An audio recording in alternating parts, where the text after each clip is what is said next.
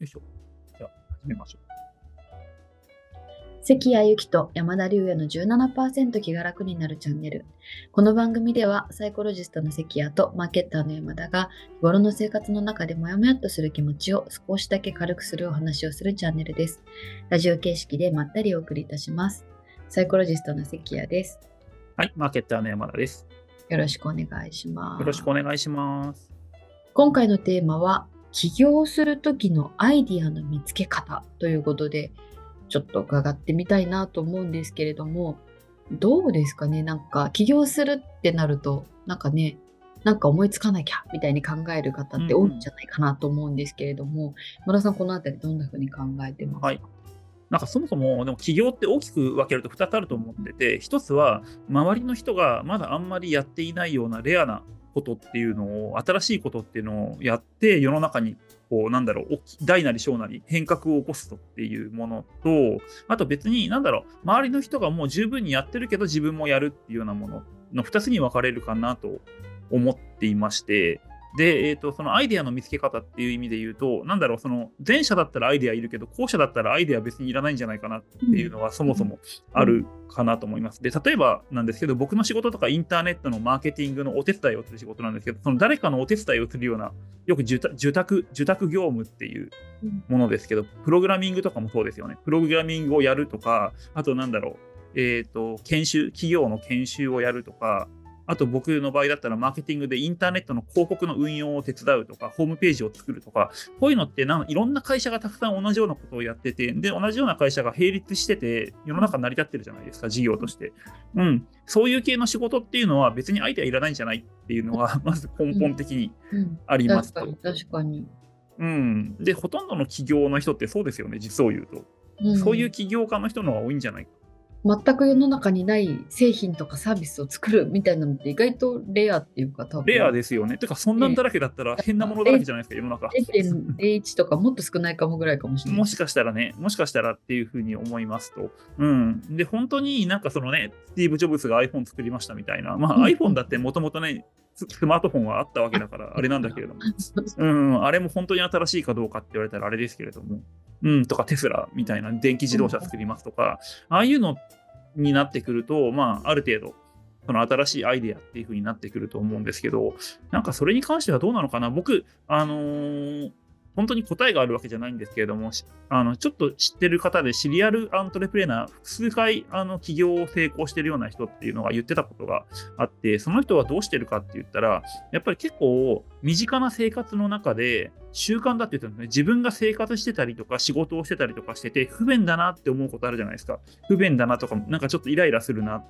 ていうことを、あの文句言って終わりじゃなくて、どうやったら解決できるかなっていうふうに、ま、前向きに考える習慣っていうのを身につける、身につけるというか習慣を作ると、あの起業の種が見つけやすいっていうふうに言ってましたね。うん、うんあ面白い確かに。そっかそこにもうねすでに起業の種があるわけですね。そうそうそう。そうするとなんか解決癖ができるらしいです。その何か世の中の不便に対して何か解決法がないかっていう重要なのは不便なことを見つけるんじゃなくて解決策を考える習慣をつけるってことなんですよ。おお面で。必ずしもそこで日常生活の不便だったものが企業アイデアになるとは限らなくて全然関係ないことだったりしても解決策を考える癖がつくのでうん全然他人の話だったりしても。なるほどなるほど面白い。うんそのそこでわけですね。そうそうそうひょいっと思いつくっていうことがあると言ってました。なるほどなと思いましたね。うん、なんか筋肉鍛えてるみたいな感じですね。そうい筋肉鍛えてるっていう筋肉鍛えて。そうそうそうそうそうそうなんですそうなんです。しかも前向きっていううんうん笑顔で笑顔で筋トレするって感じです。確かに確かに面白い。うんいやなるほどなって思いました僕も面白いなと思っていてね面。白いかも。うん、ちょっとこれはね、僕もやるようにしよう。その文句言って終わりじゃないようにしよ。ちょっとお店の人がなんか変な、ね、ことを、なんか変なオペレーションとかがあったりとかしてご飯食べに行って、そこで文句言って終わりじゃなくて、こうしたらいいのになっていうふうに思うように、こうしたらもっと良くなるよなっていうふうに考えるようにして、文句言わないようにするっていうことらしいです。は白い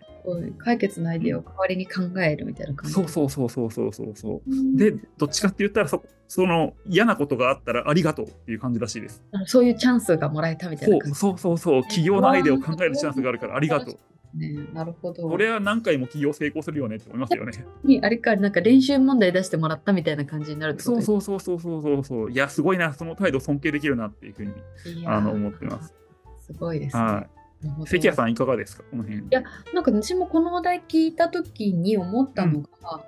なんかあんまり壮大に考える必要ないんじゃないかなってうんうんことで、なんか誰も思いついたことがない。しかも多くの人に求められるような何かを生み出さなきゃいけないってないよ、それが起業だなかなかないよっていう。そうそうそう、それが起業だって思いがちなんですけど、なんかもっとちっちゃくていいんじゃないかなって、さっきなんか山田さんが言ったみたいに、もうすでに誰かがやってることでも全然いいと思いますし、なんだろう、なんか、なんなんだろうな、なんか、それこそそんな、あんまりなんか、例えば世の中全員に役に立つみたいなレベルまでを目指さなくても、なんか、100人に1人、100人いたら1人が欲しいものぐらいでも十分なうん、ね、あの規模感だなっていうふうに思い広ますしすごい人数ですよね、100人に1人ってね。全世界人口だと。そう考えると材料というか種ってやっぱ自分の体験とかなんか自分の周りの人の体験にもうすでにネタ満載なんじゃないかなと思っててなんかそれこそ自分がこんなのあったらいいなとかって思うこととかなんかちょっとうストレス感じるよなみたいなこととかまあ、あとね、周りの人がなんか困ってて、なんか相談されたことがあるような内容とか、なんかそういう身近な半径5メートルの中にネタは山ほどあるんじゃないかなっていう、そう気がするので、なんかね、でもあのさっきその、私はそこまでしか考えてなかったんだけど、それを解決する癖をつけるっていうのはね、さっき話聞いてなるほどなと思って、そう、そこで解説、なんか確かに解決癖をつけとくと、なんか起業しまくれるんだなっていう、うん。その実践例には納得感しかないので、あのぜひぜひね、なんか私の中の案として、やっぱり半径5メートル内、自分のなんかちょっとしたストレスとか引っかかり事とか、なんかね、周りの人のちょっとした不満とかに、もうヒント満載だと思うので、なるほど、なるほど。目を光らせ、そしてさっきあの山田さんが言ってくれた、そこを解決するにはどうしたらいいって考える癖をつけるのは、結構最強なんじゃないかなって。なるほど、なるほど。ど。そしてなんかあんまり大それたことを考えないってことですね。そのあ世界を救うぞとかそうそうそう、1億人、そうです60億人に売れるものを作るぞとか、そういうんじゃなくて。そうですね、そうですね、そうですね。うんそう考えるともうなんか、それで思考停止になっちゃうかなって。何も作れないっていうやつですね。そう、うん何も作れなくなっちゃうかなって思ううんので、うん。納得、納得。うん、そんな感じですかね。はい、ありがとうございました。ありがとうございます。というわけで、起業のアイデアの見つけ方としては、まあ、そもそもね、なんかあんまり、あの、壮大なあの風になんか誰も見てない、誰も思いつかないようなこととかっていう風に考えるんじゃなくて、まあなんかね、自分とかあの周りが生活してたり仕事しててちょっと不便だって思うことをなんかヒントに、さらにそれを解決しようっていう癖を普段からつけておくと、実は起業のネタ、アイディアは満載なんじゃないかという話をなるほど。ました。はい。というわけで、今日もこんな話が面白いと思った方は、いいねボタンとチャンネル登録、ぜひぜひよろしくお願いいたします。